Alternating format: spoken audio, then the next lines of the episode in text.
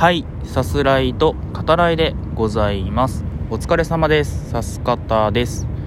えー、これ、まあ、収録する場所をですねあのどこにしようかなと思ってあのまあさすらうというか、まあ、散歩をしてたらですねあのたまたま友人と出くわしてあのスパイダーマンねノーウェイホーム見た？みたいなそんなね話をしたりとか、まあ、MCU の話をねしたりとかすごいあの楽しい時間でしたね。うん。というわけで、えー、今回は、えー、河川敷からお話しさせていただきます、えー、最近ねあの河川敷に来ると風がちょっと強めなんで、うん、今回もあの大丈夫かなとちょっと不安な部分はあるんですけど今のところは大丈夫かなうん、そんなにあの空がね、えー、暗くなっている時間でもないので、うん、多分いけるかなと思いますねはい、えー、今回はえー、いただいたギフトや、えー、お便りに対するお礼トークからさせていただきたいなと思います。えー、いただいた順にお話ししていきます。えまずですね、え義理チョコをいただきました。これあの、ラジオトーク内で、あの、まあ、バレンタイン時期というか、うん、にある、えギフトですよね。あの、期間限定のギフトですね。うん。えくださった方、ありがとうございます。えさすがになんか、もう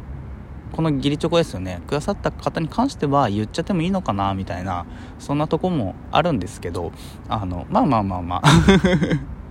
うんえー、誰かは言わないけどあの、まあ、2人でね、えー、今も、えー、毎日収録を上げてますね、うん、あの聞かせてもらいながら楽しませてもらっています。やっぱりその2人で喋ることの良さっていうのが本当に出てますよね。うん。グルーヴ感というか実際にその仲がいい2人だからこそできるその相手の意見を潰さないように尊重しながら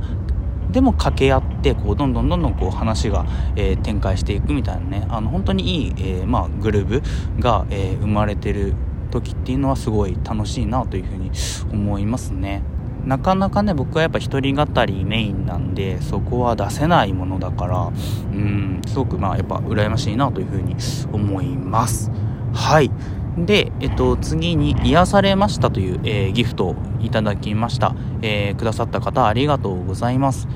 あのま僕の声なのかその内容聞いてくださった回の内容なのか、まどういうところがねその癒しになったのかちょっと分かんないところもありますけどでもやっぱりその配信をやっていて誰かの何かになるっていうのはすごく、うん、嬉しいことですし特にその癒しになるっていうのは自分では本当わかんない うん、ことなので、うん、あのやっぱり嬉しいなと思いますね。寝落ち系収録としてね聞いていただいても全然構わないですしあの好きな形でね、うん、あの聞いてくださると、えー、すごくありがたいです。はい。で、えっと、次にですね、えー、まず、えー、ギフトですね、えー、友チョコをいただきました。ありがとうございます。僕バレンタインとは本当縁遠くて特にその10代の頃ですね。あの男子校だったっていうのもあってチョコをもらったことなんてあるかな？うーんっていう本当それぐらいなんですけど。はいありがとうございます。でえっとお便りですね、えー、いただきました。あのまずえっと前回かな？お話しさせていただいた福井県立図書館の、えー、ホームページにある覚え違いタイトル集ですね、えー、を、えー、ご覧いただいたということで、まあ、面白い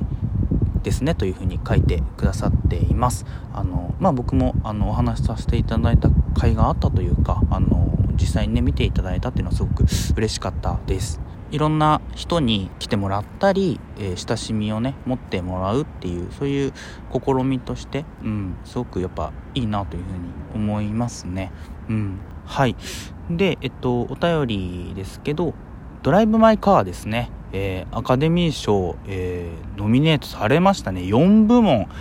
いやすごい。自分の感想が先に来てしまった、うん、あのそのことにもねあの触れてくださっていますね、まあ、近日中ですかね。改めて今回ノミネートされた作品についてまあ少しだけかもしれないですけどあの触れてねお話しようかなっていう、うん、そういう時を設けられたらいいなというふうに思ってるんですけどあの、まあ、授賞式ですよね。実際にねあのめちゃめちゃ面白いんで授賞式もご覧いただきたいですね。あのやっぱ毎年いろんなドラマがあってスピーチでは名言がねこう飛び出てくるんですよね。うん、あのアカデミー賞、まあ、これまでその例えばホワイトウォッシュとか問題とされるようなところっていうのも確かにありましたけどやっぱりその映画が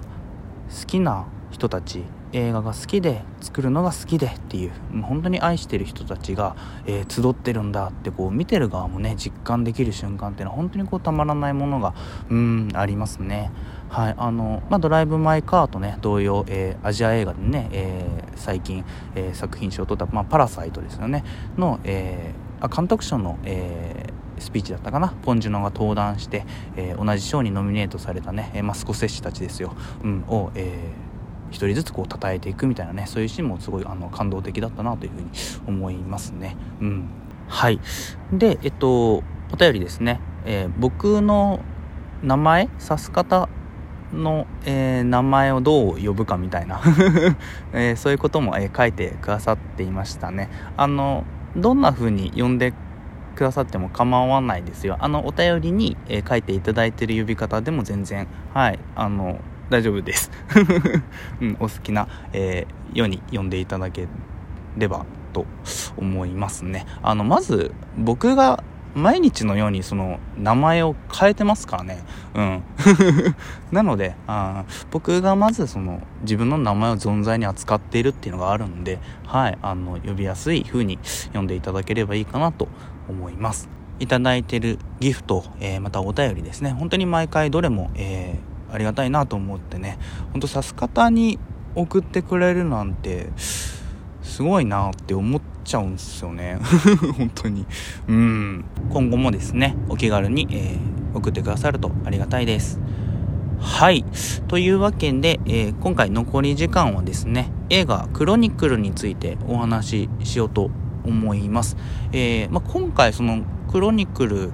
についてね、まあ、話そうと思ったのはそのまあ前回ですよね、え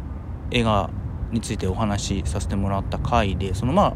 ラストにですね「そのクロニクル」っていうタイトルをちょっと出したんですけど、まあ、説明が足りなかったかなというか、うん、なんでクロニクルかっていうのがちょっとお話できてなかったような気がして、うん、なのでまあ今回ね改めてという形なんですけどそのまあ前回タイトルを出したのはそのまあ、クロニクルのですねそのそれまで見てきた映画えー、一つの面がこうガラッとまた変わる、うん、そんなラストが、えー、あるんですね。ヒーロー誕生における、まあ、前日談だったんだみたいな、うん、そんな、えー、見方のできるラストっていうのがこう設けられていてそこがまあ共通するかなと思ったんですねその前回ご紹介させていただいた映画とですね。うんはい。で、えっと、クロニクルなんですけど、えー、日本公開はですね、2013年です。もう9年前ぐらいになるんですね。なんか、まだまだ最近見たなっていう印象があったんですけど、もうそれぐらい経つんですね。うん。監督は、えー、ジョシュ・トランクですね。まあ、今作、えー、クロニクルで、ま、一気にこうブレイクしたというか、うん、そういう、えー、感じでしたね。はい。で、え、ー、と、物語は、えー、高校生3人ですね、えアンドリュー、マット、そしてスティーブというその3人がひょんなことから超能力を手にして、最初はねこう、まあ、自分たちでこうルールを設けていたずらに、えー、芽生えてしまった能力っていうのを使わないようにね、えー、しようというふうにしてるんですけど、まあ、そんな、えー、半径5メートル的なね、えミニマムな超能力ものの映画として進むんだけど3人のうちの1人ですねアンドリューを中心にするドラマから、え歯止めが効かなくなり、えーまあ、ある種の破滅を、えー、まあ、迎えたりですね。あの女の子のスカートをめくったりね能力で。そんなあのしょうもない使い方をしてた、えー、序盤からですね、え想像もつかないあの本当に規模の大きな、え展開クライマックスというのがありますね。映画全体にですねあのファウンドフッテージという、え手法が撮られています、えー、まあ、疑似ドキュメンタリーというか、え、作中に登場する、えカメラでま撮影が行われて、えその映像で構成されるという、うん、そういう映画ですね。埋もれていた映像という設定のフィクション作品というふうに説明する、えまあ、文章もねネットを探せばあったりするんですけど、まあ、ブレアウィッチプロジェクトとかあとまあパラノーマルアクティビティクローバーフィールドあたりでこう、まあ、一躍こう有名になった、え手法かなというふうに、まあ、僕の肌感覚でもありますけど、うん、そんな感じがありますね。クロニクルの場合は、まあ、アンドリューの持つビデオカメラであったり、えー、街の監視カメラですね。またはドライブレコーダースマホ、えー、などそのカメラで撮影された映像が、えー本編の映像になっているというそういう作りですね。ただまあこれちょっと問題もあってあの誰が編集したんだ問題っていうのもね、まあ、あったりはするんですけどただまあアンドリューがまあ自分を撮影することにまこだわる姿勢ですね。その自己肯定感の低さや、えー、思春期に多く見られる承認欲求がこう垣間見えるね、うん、あのちょっと痛々しいんだけどでもすごく切なくて胸がこう苦しくなる、うん、締め付けられるそういう切ないね演出になっています。自分自身をどう扱うかっていうのがね、えー、テーマですね。83分しかない映画なのでサクッと見れると思います。ではまた。